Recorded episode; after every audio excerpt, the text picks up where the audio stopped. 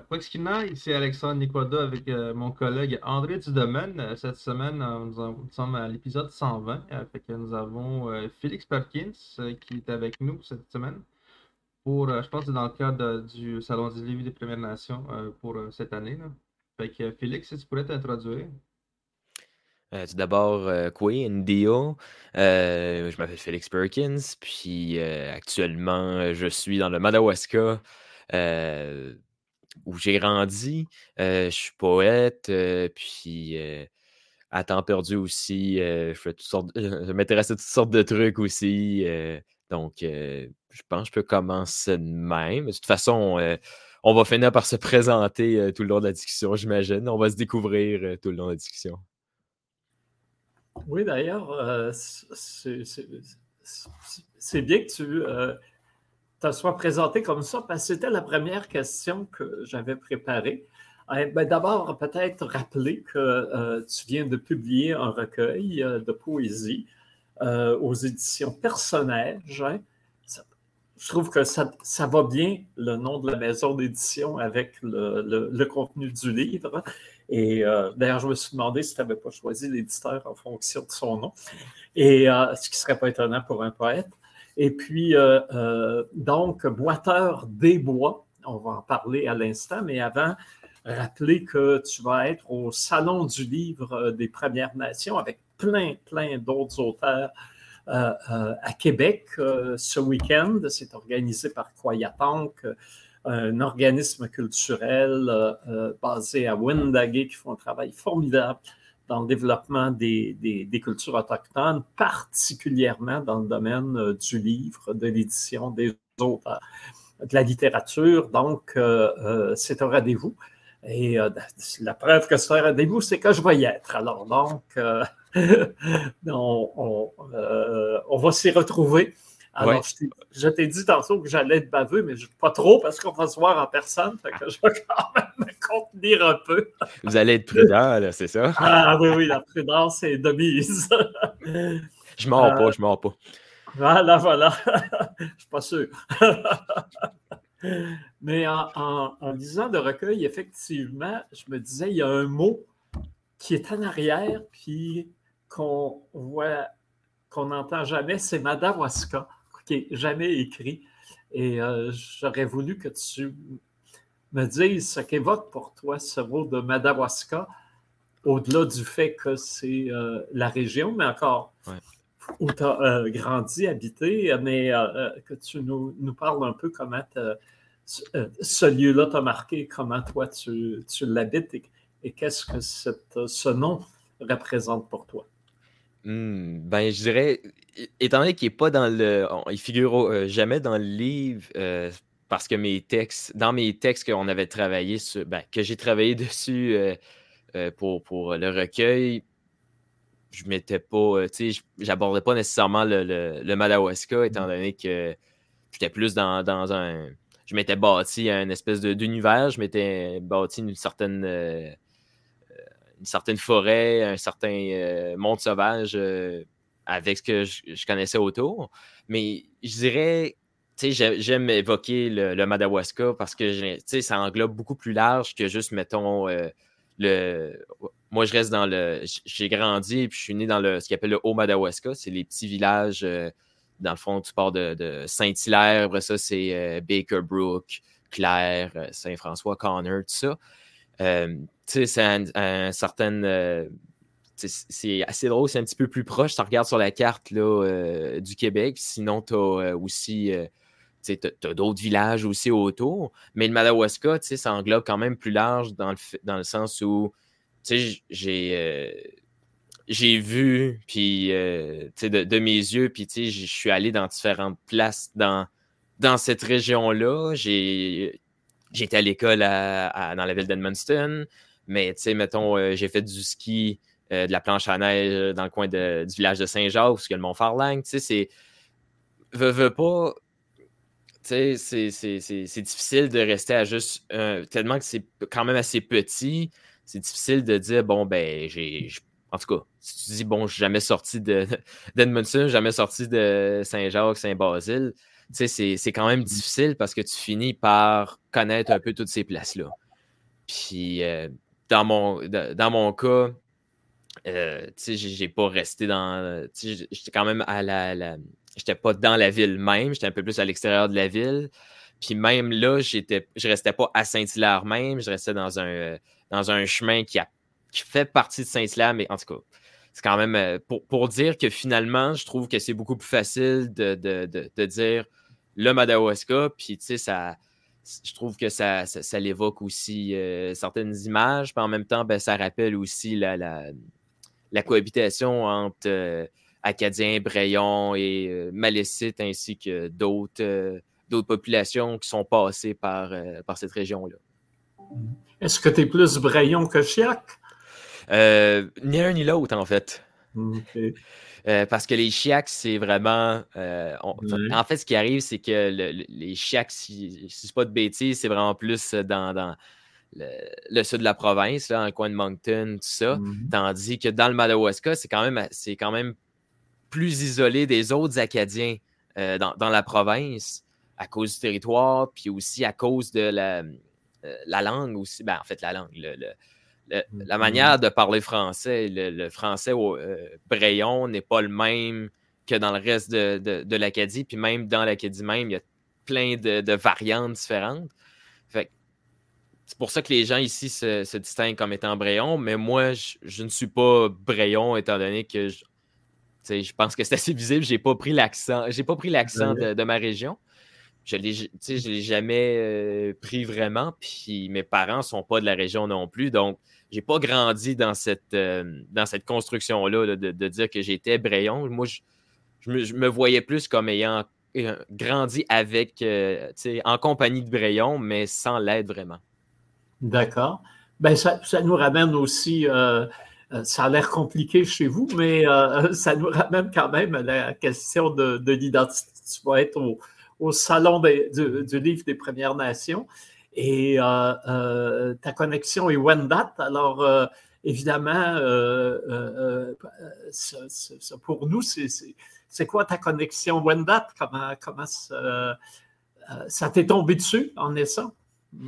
Ben, effectivement, là, euh, je veux dire, euh, comme nous tous, euh, quand, on est issus des, Premières Nations, je pas, c'est pas un accident de parcours, là, gars, c'est ça que c'est, puis il n'y a pas de mal, je veux dire, puis c'est pas nécessairement mieux, c'est pas nécessairement pire, tu sais, c'est comme mm-hmm. ça, tout simplement.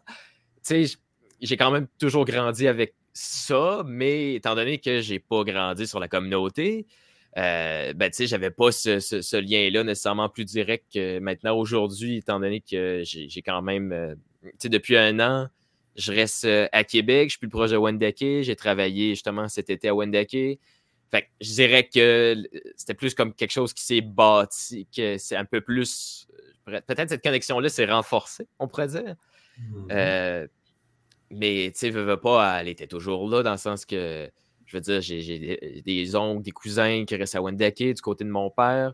Euh, fait que, c'est de, ce côté-là que cette connexion-là, ben, je dirais peut-être indirectement aussi, il y, a, certaines choses euh, qu'on. Dans, notre philosophie ou dans notre façon de voir les choses, puis de, de se parler qui peut-être se rapproche un peu de tout ça. Euh, sans dire que j'ai grandi à 100% dans, la culture Wendat. Il y en a beaucoup que j'ai manqué, puis que je rattrape euh, pas euh, avec l'âge, puis avec le, avec mmh justement ces, ces, expériences-là, ces occasions-là, comme on a avec le Salon des Premières Nations, puis avec quand il y a les, les powwows, puis ces choses-là. Oui. Pourquoi avoir publié? Est-ce qu'on peut écrire sans vouloir forcément avoir un livre sur, euh, à la vitrine des, libraires? Et euh, on reviendra, on va bientôt arriver euh, au contenu du livre d'ailleurs. Mais c'est, à mon avis, c'est comme c'est un livre où il, il y a beaucoup de questions, je dirais, de, je dirais pas d'errance, peut-être de vagabondage, voilà. En tout cas, il y a un, parcours euh, très personnel qui est, évoqué. Mhm. Et euh, c'est peut-être des choses que des fois on écrit pour soi-même. Ouais. Ce qui est souvent de la poésie d'ailleurs. Et euh, alors, pourquoi avoir fait le pas C'est pas juste parce que l'éditeur s'appelle personnage, j'imagine. Je dirais qu'au début, ben, j'ai toujours aimé le, pas la, création puis de, de, bâtir, que ce soit dans ma tête ou sur papier ou dans les jeux que, je faisais, mettons, avec des amis à l'école ou chez moi, de, bâtir des histoires puis de, décoller, mettons, avec des personnages puis des choses comme ça. Mais dans ce cas-ci, au début, à la base, c'était pas comme premier projet de, poésie. C'était pas ça que j'avais dans l'idée. Je voulais pas nécessairement mettre quelque chose de trop personnel au début, puis je voulais peut-être plus de quoi d'engager, de, partager des, points de vue, puis de, peut-être de, parler de certaines causes, puis un peu euh, y émettre mon, opinion. Mais finalement, on dirait que ce style-là s'est imposé durant le processus d'écriture. Il euh, faut savoir que le, projet avec euh, personnage, c'était un projet pour, qui s'appelait Voix autochtone émergente que, dans le fond, mm-hmm. personnage m'a parrainé sur ce projet-là. Puis, j'ai eu un mentor là, qui a travaillé avec moi pour, dans le fond, former des, des, voix autochtones à être publiées. Parce qu'au Nouveau-Brunswick, on s'était rendu compte qu'il n'y avait pas d'Autochtones francophones qui avaient publié de façon professionnelle. Donc, mm. c'est un constat qu'on avait fait dans la province. Il y en a du côté anglophone, mais pas du côté francophone. Donc, on s'est, dans le fond, personnage, Sébastien Bérubé, puis les gens qui ont euh, embarqué dans le projet, dont moi, euh, on, on, a fait bon, ben, il faudrait pousser, faut pousser de ce côté-là, du côté francophone autochtone. Donc, en travaillant avec, puis euh, Louis-Carl Picard oui aussi, qui m'a donné mm-hmm. un très gros coup de main de ce côté-là. on avait travaillé avec mes premiers textes, puis finalement, on avait eu comme une discussion. Les premiers textes, c'était comme, ça rimait trop. Puis comme, ben, va falloir que tu retravailles tes textes, puis ça. Puis j'avais comme été un peu déstabilisé de ça. Donc, à un moment donné, euh, une fin de semaine, je décolle, je pars sur euh, des textes, j'écris. Euh, j'ai commencé à écrire quelque chose, puis tu sais, c'était pas quelque chose que j'écrivais habituellement. Puis quand je suis arrivé avec ces textes-là, un mois plus tard, Sébastien a fait Oh, ça c'est intéressant ce qu'on a là. Puis, tu sais, j'aimais les, textes qui avaient sorti, puis là, ça s'est bâti. Puis après ça, il y a le titre qui est venu euh, pendant ce temps-là, puis il y a eu tout ce travail-là par après. Donc, finalement, il y a eu. Ça l'a fini par ressortir dans les textes euh, inconsciemment, cette question-là identitaire, que finalement, même si j'avais voulu le garder pour moi, ben c'était là sur papier. Puis ça a mm-hmm. donné que c'était bon, puis c'était publiable. Fait que là, on a fait, bon, ben, je pense que ça va être ça le, premier projet. Puis, on l'a remodelé, mm. remodelé. Puis finalement, ben, j'étais avec, avec ça, j'étais confiant euh, du résultat. Puis euh, mm. l'éditeur aussi. Donc, on est, on est parti à fond avec ça. Puis euh, le, concept, je pense, a fonctionné, quand même très bien fonctionné. Oui.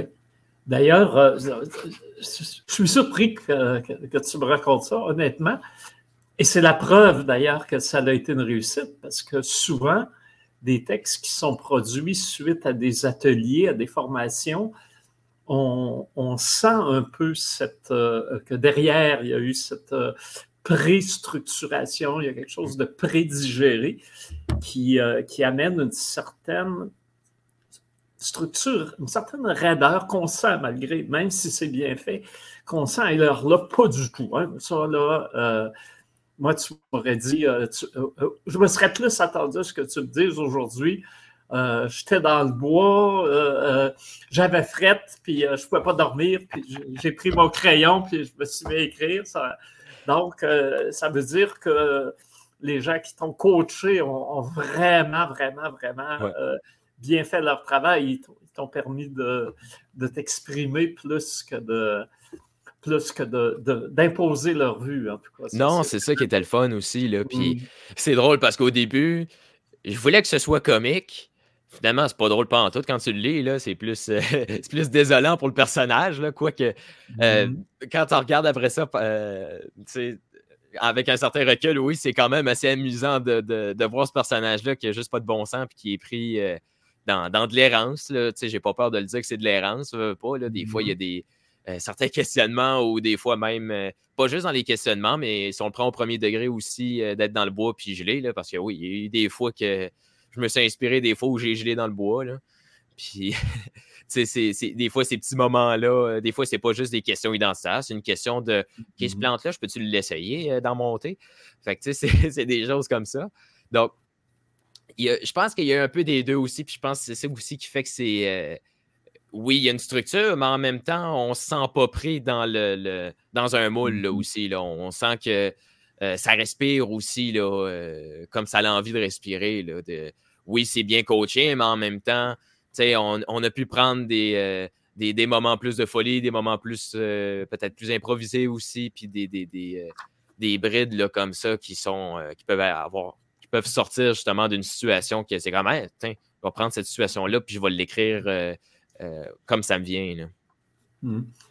Euh, j'en prends un au hasard, mais l'expression qui revient, la seule d'ailleurs, qui, est répétitive dans, le texte, c'est j'y vais, j'y vais. Donc, il y a effectivement euh, peut-être une errance, mais en tout cas une errance assumée. Hein. On, dirait il y, a, comme une, marche. Alors, ah, je, vais lire ici parce que c'est beau, puis que je l'ai sous les yeux. là.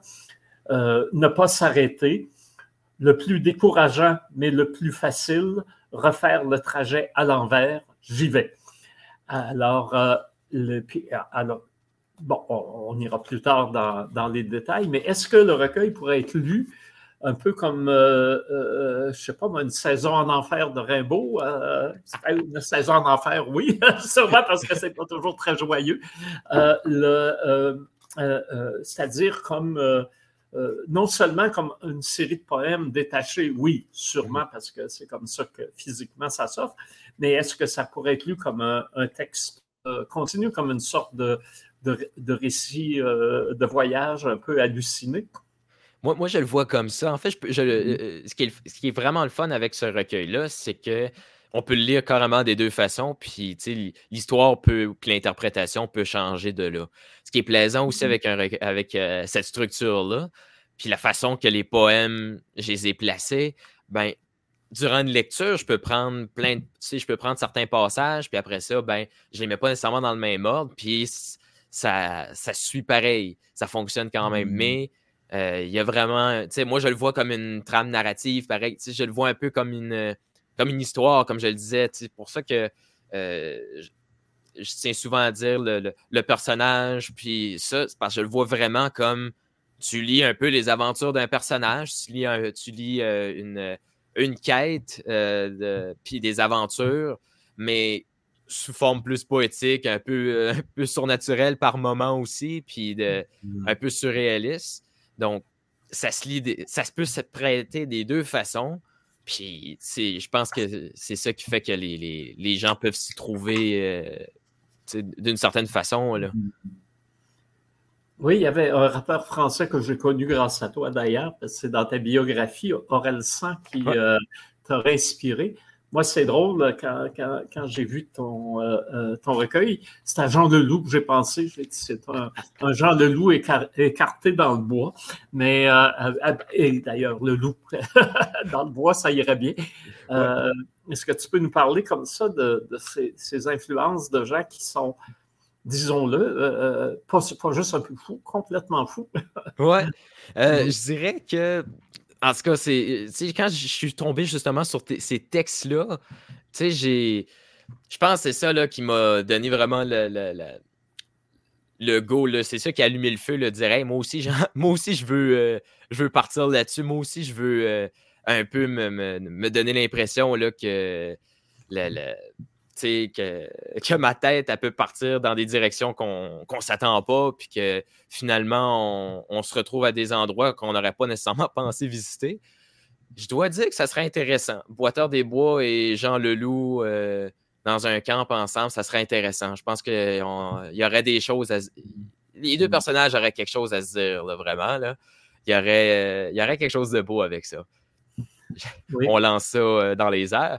Mais euh, justement, des personnages comme euh, le, personnage que Aurel San s'est créé à travers ses textes, c'est. À la fois, je me retrouvais là-dedans, mais en même temps, il y a des fois des, choses où je m'identifie pas nécessairement, mais que, je, me dis, moi aussi, j'ai le goût d'aller vers là, même si ça me ressemble pas du tout, c'est peut-être mm-hmm. à l'opposé de qu'est-ce que je suis ou qu'est-ce que je pense actuellement. Donc, euh, où c'est qu'on s'en est avec cette question-là? Dans le fond, c'est ça, c'est que c'est.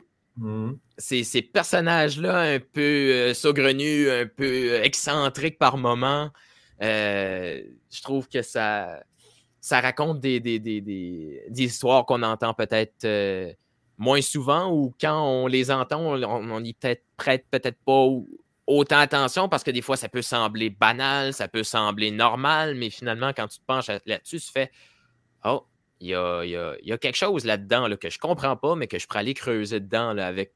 que ces, personnages-là peuvent m'apprendre ou euh, me, peuvent me conseiller sur, euh, certaines choses euh, à certains moments de notre vie. Mmh.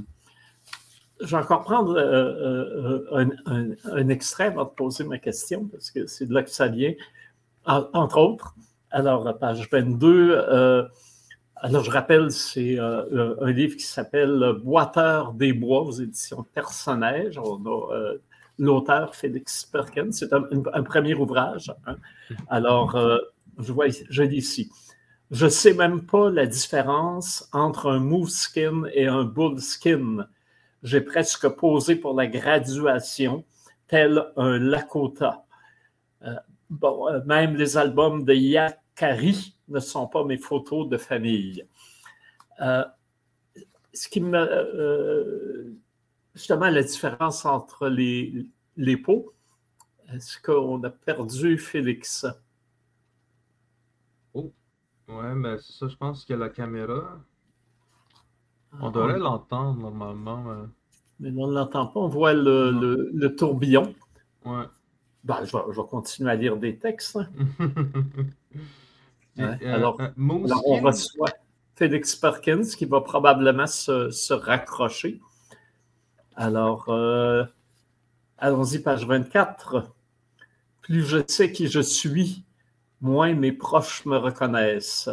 Essoufflé de ramper dans les marches, on s'éloigne quand on m'entend suer.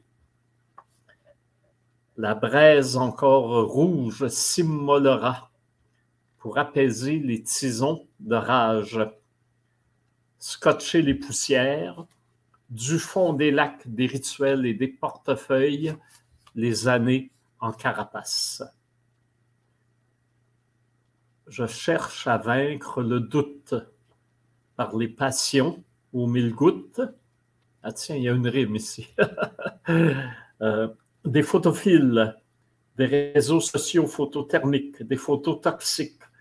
Je me maquille, m'imprime le visage. Est-ce plus éco-responsable? Tatouer sa vanité sur des SDF, c'est une marque d'empathie. Je me brûle les doigts en me prenant la tête, cet inconnu. Pourtant ici, on croise tout le monde le temps d'un souffle. Ma plume, ces mots, nos démons, motiveront les miens pour éclairer nos moments d'obscurité. Après cette offrande de tabac, pendant que les trains traînent en gare avant de devenir lucioles. Magnifique, hein? Mm-hmm. Et euh, d'ailleurs, euh, aujourd'hui, hein, Alexandre, je, suis, ben, comme tu sais, je suis à la Maison de la Culture euh, pas Côte des Neiges, à la Maison de la Culture Verdun, le quai 5160, euh, un endroit magnifique. Il y avait une réunion ici ce matin pour discuter. Bon, c'est dans, il y a une série de consultations sur la, pour la prochaine édition ou réédition de la politique culturelle de la ville de Montréal. Hmm. Donc, on avait une réflexion aujourd'hui dans, les ateliers sur euh, Montréal métropole culturelle. Mais il y en a un autre en décembre qui va être sur les liens avec les peuples autochtones et la réconciliation, euh, dans le cadre de la même euh, réflexion sur la politique culturelle. C'est quand même drôlement intéressant. c'est le fun qui fait ça avec une journée complète. Là. Oui. Et d'ailleurs, euh, alors donc, les, les, euh, Marc Dagou, euh, le, directeur de la Maison de la Culture Verdun, m'a aménagé ou m'a réservé une loge pour qu'on puisse avoir le podcast. Alors, c'est de là que, que je parle aujourd'hui. Et j'ai remarqué... Le, le, est vraiment beau. Oui, oui, oui, c'est bien. J'ai placé l'ordinateur pour qu'elle soit dans le show, justement. Et euh, le, euh, et j'ai vu, euh, là, j'ai dit que quand vous, faites, quand vous avez des artistes autochtones, laissez-nous le savoir, on va, l'annoncer sur nos réseaux. à l'extérieur, ici, sur des panneaux géants, magnifique exposition d'œuvres de Meki Ottawa hmm. sur, à la maison. Je ne sais pas si quelqu'un elle est là, mais euh, ça vaut la peine. D'abord, euh, la Maison de la Culture, ben, comme son nom l'indique, hein, qui est 51-60 et sur le bord du fleuve. Alors, c'est déjà un cadre magnifique. Alors, en se promenant, voir ces, ces, euh, œuvres absolument magnifiques de Mickey, là, puis c'est bien rendu sur ces panneaux.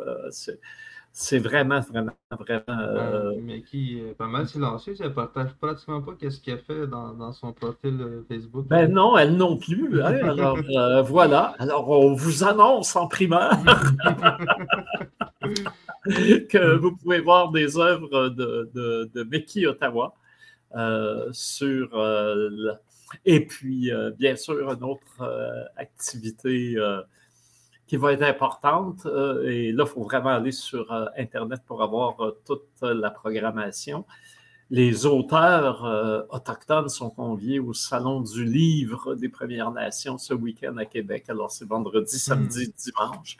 Il y a plein, plein d'activités. N'oubliez pas de réserver parce que souvent, les, quand c'est des, des interventions devant un public, la salle euh, se remplit euh, rapidement et il n'y a plus de place. Euh, alors, c'est un grand succès. Alors, on va saluer Louis-Carl Sioui, qui, est le, grand organisateur et le concepteur de, de cet événement majeur hein, sur la littérature des Premières Nations en français. Alors, ça aussi, c'est euh, intéressant. Alors, voilà. Le lien ici. Le lien ici. Ouais. Alors, c'est Kwayatonk, euh, l'organisateur, l'organisme organisateur. Alors, euh, voilà. le lien, merci Alexandre d'avoir mis le lien. Ça, ça va permettre Et, et on avait, et là, il est probablement disparu dans le cyberespace. On avait euh, Felix Perkins, un jeune auteur, qui, euh, voilà, il et il revient. et, euh, alors, je disais que tu étais perdu dans le cyberespace, mais non. retrouvé au moins pendant mon absence. Voilà, voilà. On était Voilà. Euh, j'ai vu, justement, on, parlait que tu t'inspirais de, de Relvan, le, rappeur, qui a des, clips absolument magnifiques. Hein. Et euh, j'ai vu que de façon plus sobre et probablement avec beaucoup moins de moyens, tu as fait un clip aussi, Boiteur des Bois, sur Internet.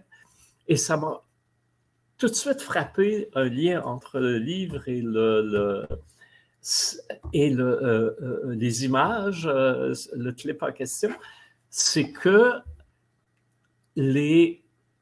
habituellement, quand on, est avec des, auteurs ou des, des, des, autochtones, comme Alexandre est un bon exemple d'ailleurs, la forêt, c'est le note chimique. C'est comme un lieu hospitalier où on va, où les, aînés sont là avec nous, euh, même s'ils sont disparus, ils sont toujours là avec nous. Il y a quelque chose de, protecteur dans, cet environnement, alors que euh, pour toi, c'est comme un lieu à la fois familier et étrange, où euh, le rapport est quand même âpre. Hein? Tu te fais mal en même temps. D'ailleurs, tu le mentionnais tantôt. Hein. Oui, je me suis rappelé les moments où j'ai gelé. Alors que souvent, pour les gens qui vont dans le bois, les aînés, c'est l'endroit où on ne gèle pas parce qu'on est sous les, bien sous les couvertures, puis quand le poêle a été euh, euh parti à temps, puis euh, on voit ça plutôt comme un confort plutôt que comme un inconfort. Mm-hmm. Alors là, j'aimerais que tu, tu, nous parles un peu de cette, relation particulière avec euh, la nature. Moi, la façon que je le vois, c'est un peu pour euh, révéler les dessous de ce que c'est. Peut-être qu'en apparence, on a l'air super à l'aise, puis on est là avec le, regard perçant en train de regarder l'horizon pour bâtir notre camp, tout ça. Mais au final, tu sais, je veux dire, euh, c'est. Tu sais, je veux dire, il y, en a qui sont pas nécessairement à l'aise d'être en, en, mmh forêt. C'est peut-être, il y en a qui sont peut-être plus proches de, la mer, peut-être plus proches du fleuve, plus proches de la plaine. Ça fait pas moins des autochtones. Puis je pense que ça peut être aussi pour casser une certaine image aussi que certains peuvent se fantasmer sur, les, sur les Premières Nations. Mmh. puis je pense que d'un côté, ça vient briser ça. Mais d'un autre côté aussi, euh, je dirais que, euh, je me sens quand même à l'aise, je me sens quand même bien, mais il y a quand même, qu'on le veuille ou non, tu sais, le, bois, les grands espaces nous mettent constamment, euh, tu sais, nous mettent au défi constamment. Tu sais, il y, a beaucoup de contraintes en forêt. puis il faut se débrouiller avec les moyens du bord, il faut, faut, être créatif, il faut être ingénieux. Euh, faut, des fois, il faut faire attention à l'orgueil, mais des fois, c'est pas de mauvaise chose. Ça peut nous permettre de, sans s'acharner, mais de déterminer à, y rester, puis à pas, ben, à rester en vie, à rester en forme, fort. Donc, je pense que c'est un mélange de tout ça aussi. Là. par exemple, dans, un, de mes, euh, un des vers que je dis, euh, puis des fois, on se dit ça en, se taquinant dans, dans ma famille mettons, on, a le foyer, là, mettons, mon père va faire un bon feu d'Indien, comme si euh, un autochtone, ça mm-hmm. faisait les meilleurs feux, euh, peut-être, je sais pas, mais ça reste que tu ne feras pas la différence nécessairement entre un, feu d'un autochtone ou d'un non-autochtone. Ça va peut-être plus faire la différence entre euh, un feu de quelqu'un qui sait en faire un puis quelqu'un qui ne sait pas ce qu'il fait. Mm-hmm. Donc, c'est peut-être plus dans ce côté-là que j'ai voulu jouer plutôt que que dire euh, qu'il y a euh, le, mélange entre euh, l'Autochtone à l'aise et le, les origines peut-être étrangères qui sont en terre inconnue. Il y a peut-être ça un peu, mais ce n'est pas que ça, en fait. Il faut peut-être le voir plus nuancé que ça, que juste dire ben c'est mon côté c'est le côté one date qui fait que je suis à l'aise dans le bois oui, ça se peut. C'est vrai qu'il y, a, cette connexion-là, il y a ce, rapport-là peut-être plus spirituel avec le, territoire. Il y a ce côté-là aussi plus. Euh, cette, euh, cette relation-là pratique avec, euh, avec le territoire.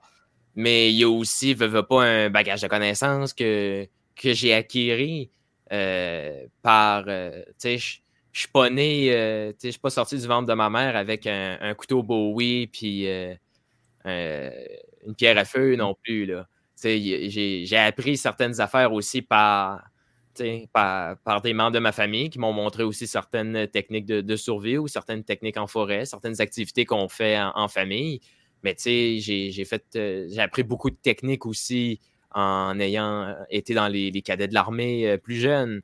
C'est que, évidemment, on se rend compte que, je regardais par exemple dans le parce qu'on peut, on à un certain moment dans les cadets, on peut donner des cours aux plus euh, euh, ceux qui sont euh, quelques grades en dessous de nous. Puis à un moment donné, je, feuilletais le, cahier de cours juste pour le plaisir. Puis à un moment donné, je tombe sur les, techniques, dans le fond, d'abri, puis des choses comme ça. Puis bon, on s'entend que toutes les techniques viennent des Premières Nations.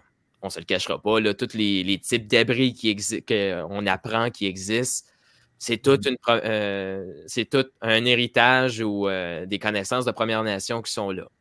C'est sûr qu'on ne se cachera pas de cet aspect-là, mais c'est quand même des. Euh, tu sais, je l'ai appris par des non-autochtones aussi. Mmh. Donc, il y a, y, a, y a, ce métissage-là aussi dans les connaissances puis dans, les, dans le savoir-faire. Oui, effectivement, merci de le souligner. Il y a un refus des stéréotypes. Alors là, ça, c'est très, très clair dans le et même, je dirais, un, refus euh, net mhm. des, stéréotypes dans, ton écriture. Mais aussi. Des euh, fois, euh, il me semble que c'est juste parce qu'on est autochtone, automatiquement, on va tout de suite assumer que tout le monde aime la, on, aime la forêt. Mhm. Mais j'ai appris que ben, j'ai des amis qui ont vécu, qui sont autochtones, mais qui ont vécu toute leur vie en ville, puis qui ont beaucoup de mal avec les moustiques quand ils, se retrouvent en, en forêt. j'avais donné des collègues, justement, euh, autochtones qui se faisaient tout le temps courir par les moustiques. Fait que, tu sais, ils savent pas, eux autres, les moustiques, là. Alors, dérange pas. Si tu te goûtes bon, euh, tu, faut, être une proie facile, là. Fait que, mm. c'est vrai, je suis content que tu le soulignes, Alexandre qu'il y, y, a ce côté-là aussi, là, ceux qui ont peut-être pas nécessairement grandi en territoire, ou il y a peut-être même des gens qui ont grandi en territoire sont comme Ouais, ben moi, euh, j'aime le confort de la ville, j'aime euh, telle chose. Moi, dans mon. Euh, ce qui est plaisant dans mon cas, j'aime le confort du bois. Ben, en fait, plutôt la rudesse du bois, puis le, le, le, confort du, du silence, puis des grands espaces, plutôt que la ville. Bon, peut-être que j'ai embrassé ce stéréotype-là de, mon côté, mais ça reste que dans, dans mon écriture, les, je pense que ça a été plus fait par nécessité de repousser les stéréotypes. Il y en a, par exemple, qui vont dire Ah, il y a souvent cette phrase-là qui ressort des fois, ben, ah, euh, ouais, ok, je vois, tu as, des petits yeux euh, d'un autochtone, ou des fois, ils vont dire Ouais, tu as, l'air plus d'un Européen plus qu'un autochtone. sais. Euh, des fois, le, le, le, fameux stéréotype, l'image qu'on a avec le faciès, je veux dire, dépendamment qui me regardent, il y en a qui vont dire que, que je ressemble ou non. Donc, finalement, je pouvais pas euh, me, comment je peux dire ça? Je pouvais pas me consoler avec le stéréotype.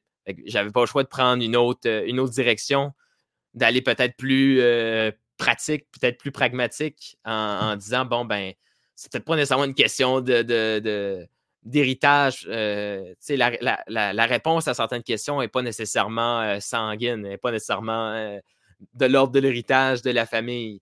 Puis, euh, effectivement, euh, il y en a, il y a des Autochtones qui ont de la misère avec les moustiques. Il y en a que ça leur passe euh, par-dessus la tête. C'est. On, se rend compte que même au, sein mmh. de, nos nations, il y a une grande diversité aussi. Mmh. il y a un autre aspect que je vais, je vais vouloir aborder, mais je vais, je vais d'abord lire page 37. J'aurais pu prendre des extraits encore ailleurs encore plus sanguinolent, mais euh, là, c'est euh, hein, mort de rire, la rate entre les dents, longtemps je mastique, pince sans rire, j'ai des caries que je porte comme des plombages. Alors, euh, ça aussi, j'aime bien la force du, verbe. Mais en disant ça, puis en disant d'autres passages, comme je disais, Hein? Alors, si vous voulez avoir les passages durs, vous achetez le livre. Hein? Je ne vais pas tous vous les livrer comme ça, euh, euh, euh, gratis, rue Adadegen. Alors, pour ceux qui s'intéressent, il y a encore des bouts durs et intéressants et bien écrits. Et là-dedans, je vois que le, marcheur qui boite, souvent il s'enfarge, souvent il tombe, souvent il se graffigne, il se fait déchirer, je ne sais pas combien de fois. Et là, ça m'a rappelé un peu euh, une euh, théorie freudienne qui disait que souvent, les, cauchemars euh, traumatiques, c'est pour nous préparer au pire. Mm-hmm. je me suis demandé si dans ton, justement, dans ton écriture, il n'y a pas une forme de, de masochisme préventif pour déjà vivre les coups au cas où ils puissent nous arriver, on s'est déjà endurci. Mmh. Ben, je suis content que tu soulèves ça. C'est pas quelque chose que j'avais nécessairement. Euh, mmh quand, je qualifie ma poésie, euh, je ne vais pas nécessairement dans, le masochisme, mais j'aime la façon que tu le décris. J'aime vraiment ça. Puis, euh, évidemment, étant quelqu'un qui, aime pas mal la, philosophie, je suis content qu'il y ait une.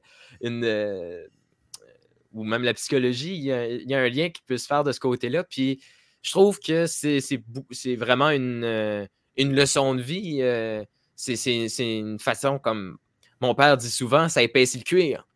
Puis je, trouve que c'est de, de plus en plus que euh, je vois un peu comment on, fonctionne aussi. Puis euh, évidemment, je n'ai encore beaucoup à apprendre de ce côté-là, mais quand je vois un peu, euh, mettons, après coup, certaines expériences, puis certaines choses qui nous arrivent, on a besoin de manger des claques à gueule là, pour. Euh, si on, on l'a tout, euh, tout doux, c'est tout doux, puis on, on, couvre constamment nos arrières, à un moment donné, ça va faire pas mal plus mal.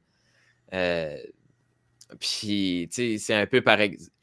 C'est bien d'être couvert un peu comme la maman ours au début. Elle couvre ses petits, mais à un moment donné, elle, leur donne un coup de pied derrière, puis elle comme arrange-toi tout seul, petit gars. Là. Fait que, tu sais, c'est. je pense qu'il ce, petit bout-là, arrange-toi, petit gars, c'est important. Puis on l'apprend en forêt. On, c'est, une leçon que, que, j'ai. Puis des fois, j'ai une espèce de, de, recul, voire même une réticence, même un, je reste boqué souvent sur l'idée de peut-être pas accepter euh, certaines choses quand ça, ça me donne la vie trop, euh, trop facile. Il y en a beaucoup qui m'ont. Euh, comment de fois j'ai entendu par des enseignants, par des amis, tu te casses la tête pour rien? Ça me choquait beaucoup d'entendre ça parce que sur le coup, je me disais, je me casse pas la tête. Pour moi, c'est naturel de faire ça comme ça. Ça, ça vient comme ça.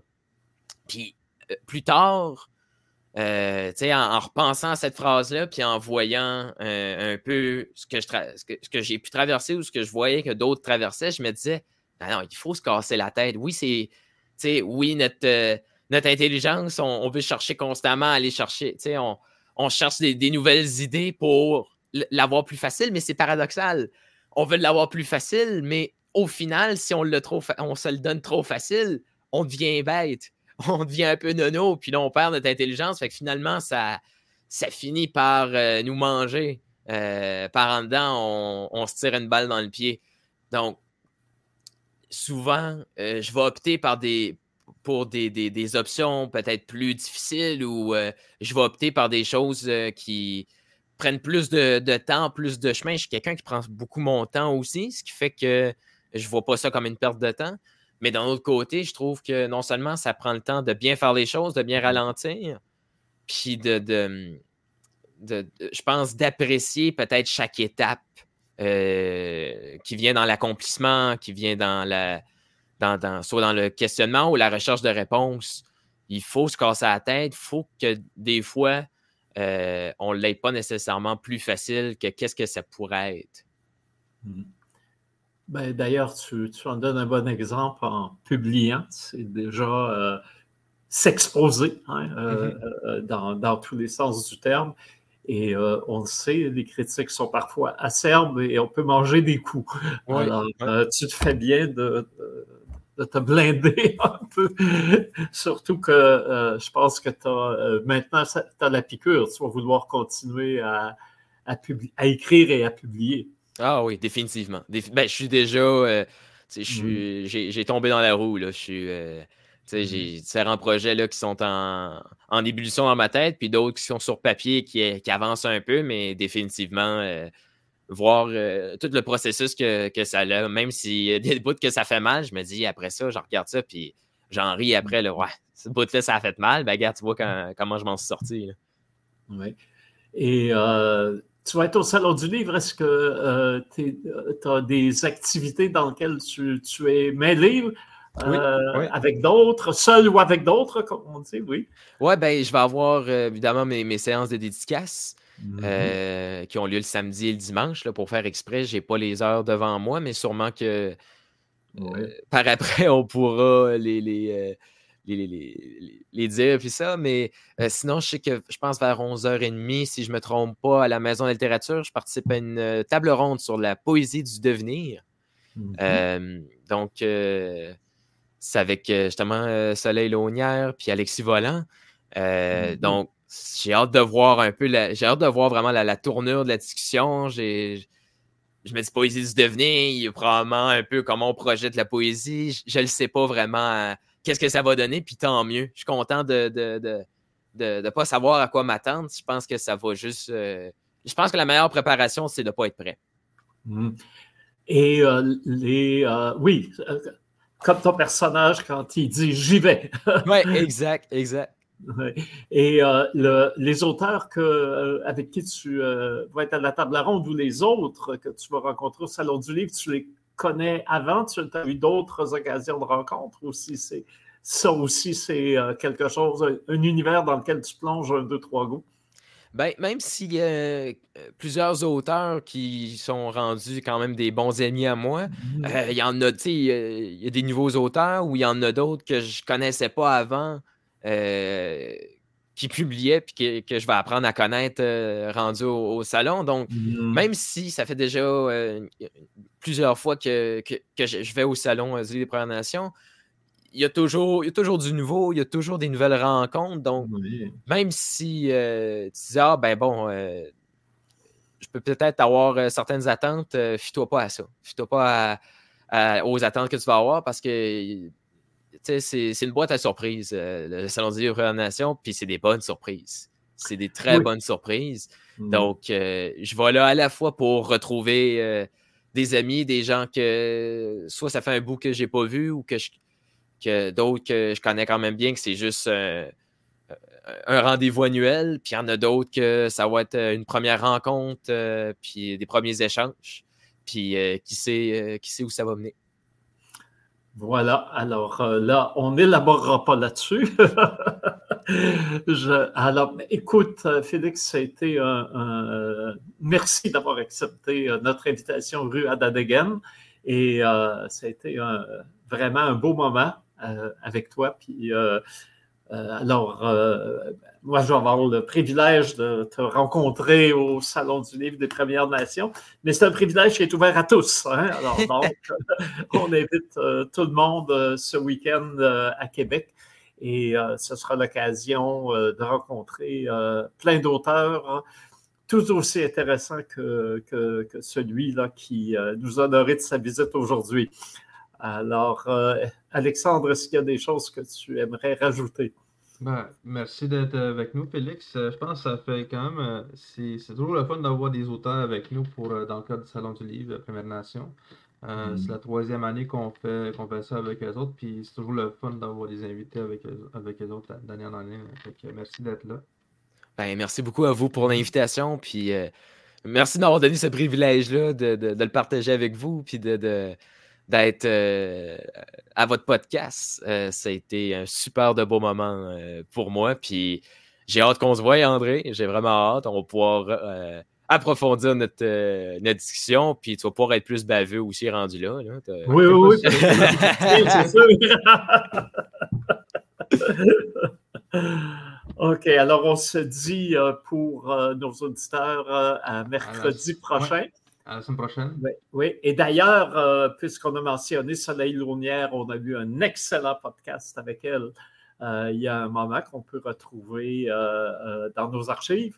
Puis Alexis Vallant, on va l'avoir au mois de janvier. Alors donc, ça va être en début d'année qu'on aura Alexis au podcast. Alors, restez, revenez tous les mercredis, rue Adadegen, puis pas grave, si vous manquez le rendez-vous, vous pouvez vous rendre en allant dans des archives que euh, scrupuleusement euh, Alexandre constitue et rend euh, accessible à tous. Oui. vous pouvez nous écouter sur le, notre, en version balado aussi pour Soleil Launière, c'est l'épisode 99. Mm. Puis la semaine prochaine, on va voir Jonathan L'aîné. Je pense qu'on va parler de Wampum encore pour faire une suite. Oui, j'ai l'impression qu'on euh, va continuer notre euh, chemin perlé, puisque euh, Jonathan, on le sait, c'est d'abord un spécialiste des, des wampum. il a écrit un essai magnifique là-dessus, La monnaie des sauvages. Et euh, oui, c'est lui qui a choisi le titre, puis les Wanda, puis la monnaie des sauvages, là, je tiens à le préciser. Et moi aussi, je préviens les coups, hein, Félix. Et puis, euh, euh, donc, c'est lui qui a été le commissaire au musée McCourt Stewart d'une exposition qu'il faut absolument aller voir, là, qui est là. Et pour nos auditeurs autochtones, ils sont nombreux, là, je tiens à dire, les, si vous êtes des Premières Nations, vous entrez gratuitement au musée McCourt. Il n'y a pas d'excuses à pas aller voir euh, l'exposition des wampum. Et puis après ça, ben, on va avoir le grand spécialiste avec nous pour euh, approfondir la question. C'est la semaine prochaine. Alors, euh, stay tuned, comme on dit en chinois. Voilà. c'est ça. Je pense qu'on va se voir la semaine prochaine. Matashi, Skina. Matashi. Bye bye. C'est vrai, qu'est-ce qu'il y a?